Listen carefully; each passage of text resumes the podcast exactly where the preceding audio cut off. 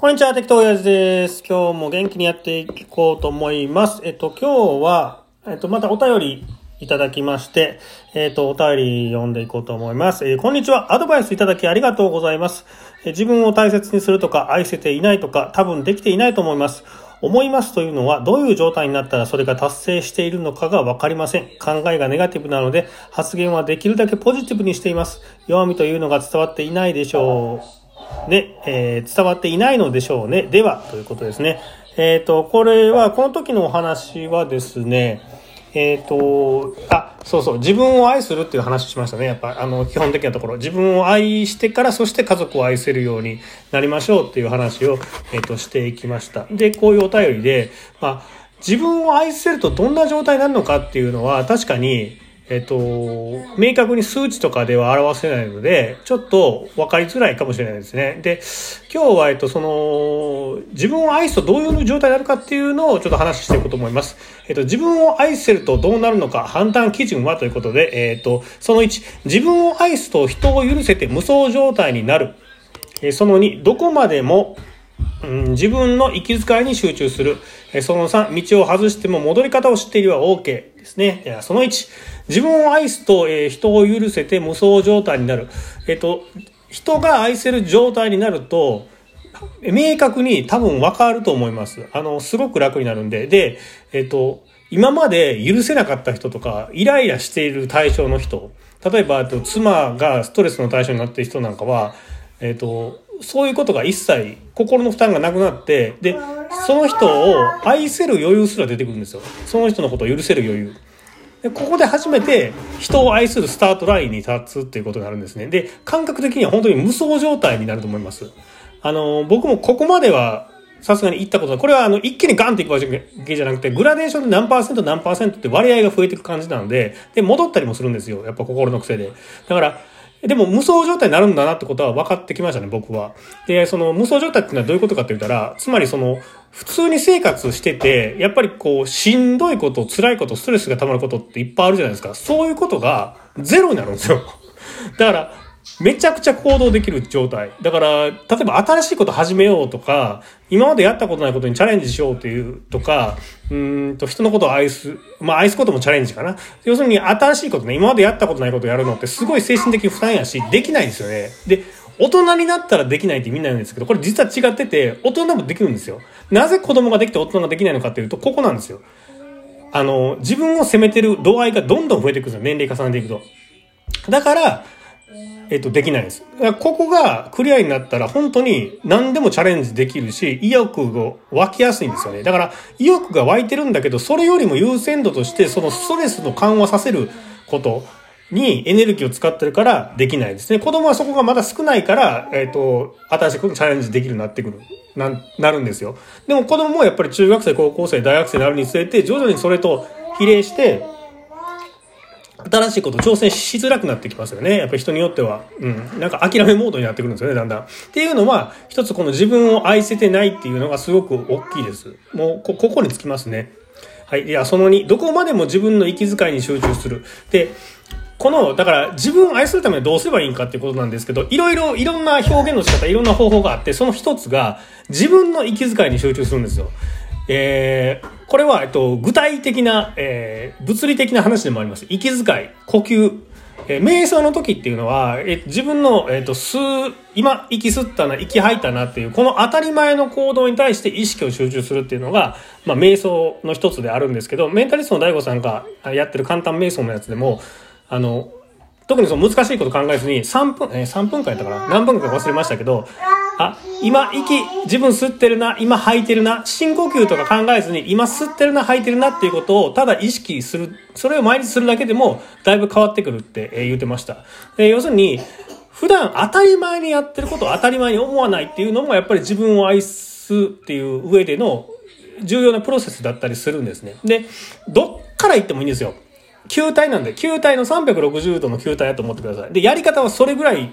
方法があると。要するに、一直線の0、100とかじゃなくて、いろんな方向から考えられるんですね。例えばだから、今僕は息に、えっと、当たり前の、えー息遣いとかに、当たり前のことに集中するっていう言いましたけど、別の視点から全然違う、えー、手段から言って、気づけば当たり前のことが当たり前じゃなくなってたってこともあるんですよ。うん。だからそれはどっから言ってもいいんですけど、え、ここで紹介してるのは、息遣いに集中するね。で、もう一個、精神的な息遣いっていうのもあって、これは、えっと、自分の心持ち、気持ちに集中するということです。だから、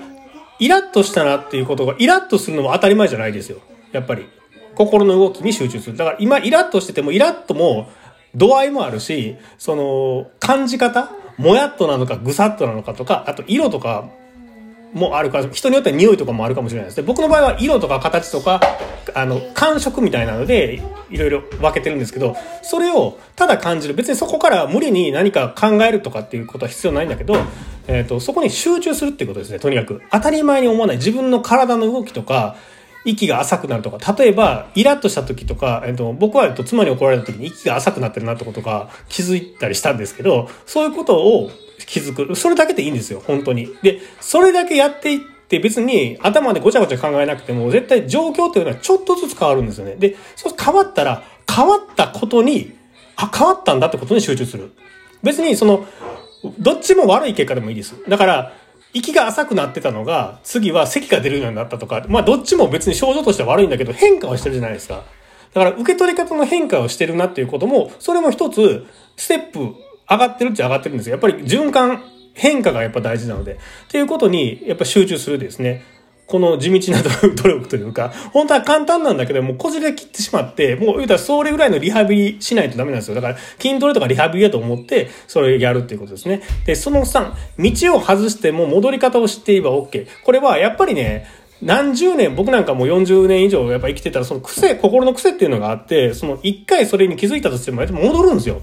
同じやっぱり悪い癖で、えー、そのストレスが溜まったのを子供の隣に散らしてとか、あのー、ね、僕の場合やってしまうんですけど、